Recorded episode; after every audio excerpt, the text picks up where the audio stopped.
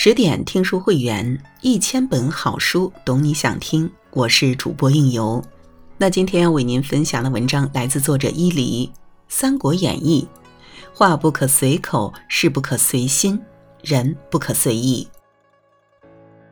鲁迅曾说：“每个中国人身上都有三国气，每个人心中也都有一个三国。”年少时看三国，佩服的是剑走偏锋的胆略。独辟蹊径的计谋，年长时再看三国，才发现匹夫之勇只会胜在一时，投机取巧只能赢在一刻。懂得坚守自我，才能笑到最后；学会自我节制，方能细水长流。话不随口，言有所归。古语有云：“与善人言，暖如布帛；与恶人言，痛如刀割。”人生在世，说话能让人舒服的程度，往往决定了自己能抵达的高度。三国时期的祢衡少有文采和辩才，可却恃才傲物，总是言语尖酸，轻慢他人。一次，曹操召见祢衡，因为之前祢衡总是自称狂病，不肯来见，于是曹操借机刁难他，没有让他立即入座。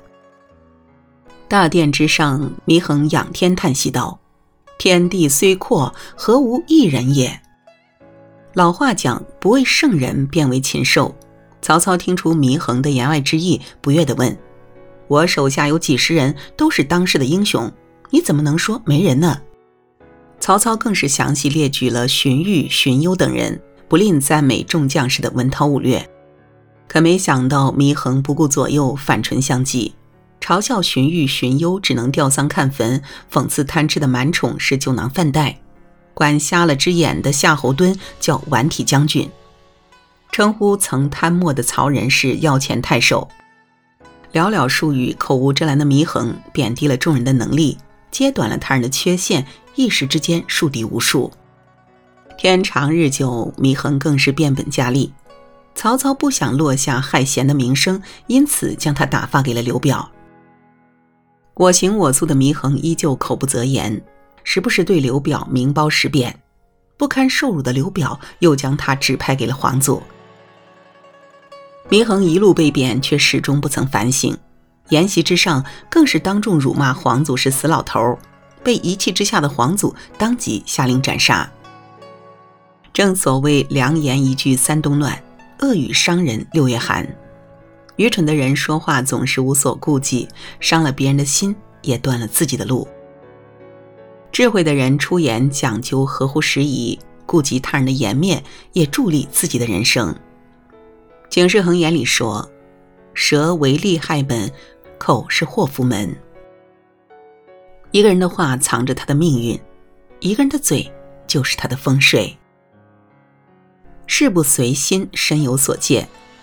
老话说：“成大事者不咎于心。”很多时候，人不怕和强大的对手较量，怕的却是和自己的心较劲。读三国最意难平的就是张飞。当阳头桥一声吼，喝断桥梁水倒流。以一敌百的猛将，本该像其他英雄在战场上马革裹尸，却没想到最后死于宵小之手。关羽被害后，张飞悲愤不已。一门心思报仇雪恨，因此接到刘备伐吴的命令后，张飞便立即下令，三日内置办白旗白甲，三军挂孝伐吴。帐下两员大将范强、张达向他请示，这些东西一时筹备不齐，能否再宽限几天？张飞大怒，喝道：“我急着报仇，恨不得明日便到东吴，你们扰乱军心，是何用意？”手一挥，便命令武将将二人绑在树上，各鞭打了五十下。伤痕累累的二人心知肚明，如果不能按时完成任务，就会被军法处理。心灰意冷后，二人决定，与其难逃一死，不如绝地反击。深夜，张飞酩酊大醉，卧在帐中。范张二人身怀利刃，悄悄潜入。当晚，二人便提着张飞的首级，投靠了东吴。一代名将就此殒命，说来也是让人无尽唏嘘。其实，在三国里，不论是被暗杀的张飞、被气死的周瑜，还是被骂死的王朗，说到底都是败给了自己的情绪。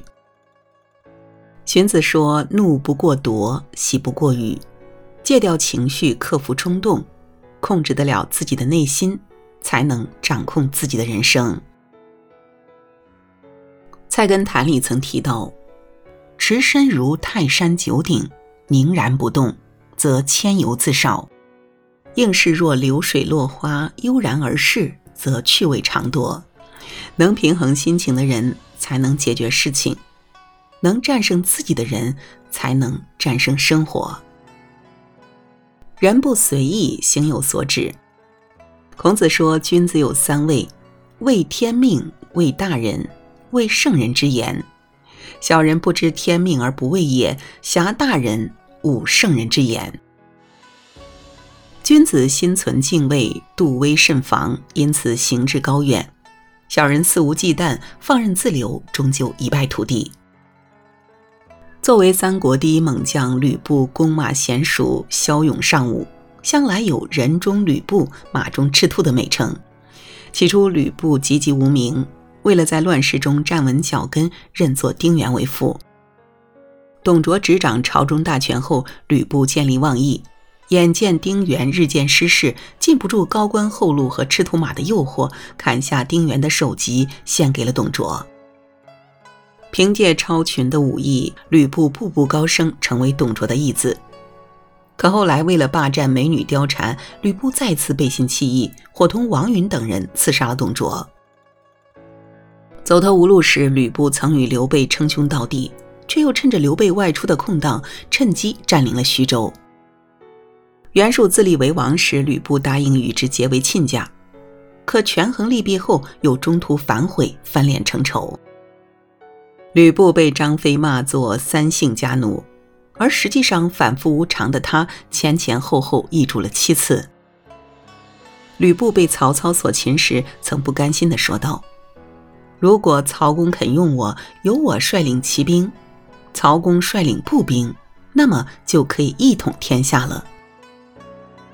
曹操本爱才，但想到丁原、董卓等人的下场，还是选择将其处死。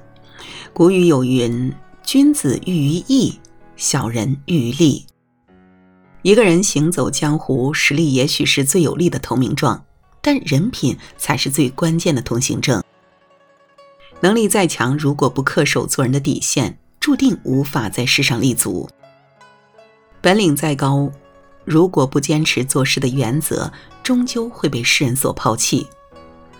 孟子有云：“人有不为也，而后可以有为。”人生在世，能够克制小欲望，才能有所大作为。不越雷池，不踏红线，有所止步，才会进步。围炉夜话中有这样一句话：“气性乖张，多是妖王之子；语言深刻，终为伯服之人。说话不脱口而出，言语有尺，才会进退有度；做事不随心所欲，泰然处之，才能见招拆招；做人不自意而为，心存敬畏，才能行之高远。